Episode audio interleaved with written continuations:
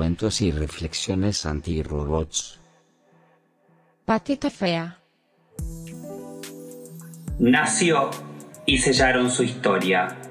Al verla los abuelos no pudieron ocultar sus caras. Aquella niña que era esperada con tanta ilusión fue recibida así, con muecas y palabras por lo bajo, en chiste, pero como manera de expresar la incomodidad, solo golpeaban a esa bebita que no cumplía con los cánones de belleza.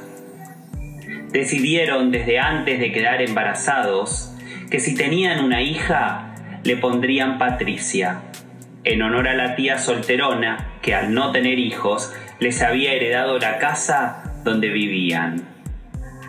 Patricia con el tiempo se transformó en Pato o Patito y otra vez con su historia sellada con la crueldad adolescente, Patito recibió el agregado de feo.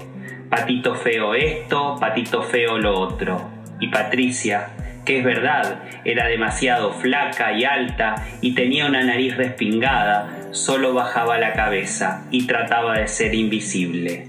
Así como en su casa, con padres demasiado ocupados en pagar cuentas como para mirar a una hija y sus problemas. Patricia terminó el colegio sin amigos.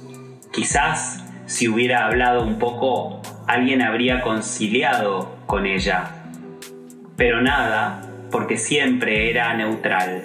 Nada o poco se sabía de ella, solo su apodo. Por eso sí la conocían todos, y claro, cada tanto se encargaban de decírselo.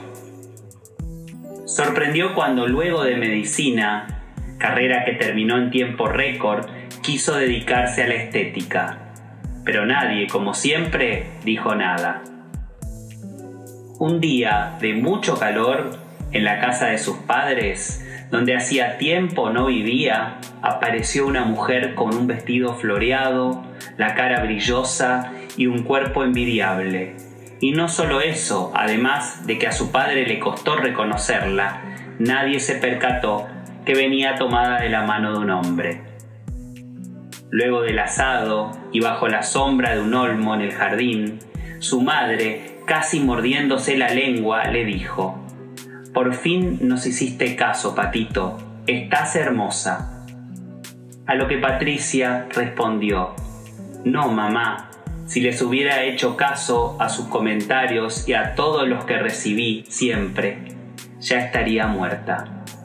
Esto que ves es el resultado de mucha terapia en la que entendí que la belleza se genera adentro para que brille afuera. Y eso lo estoy aplicando en mi trabajo, en mis amistades y hasta con vos, mamá, que también estás hermosa con esas canas brillosas.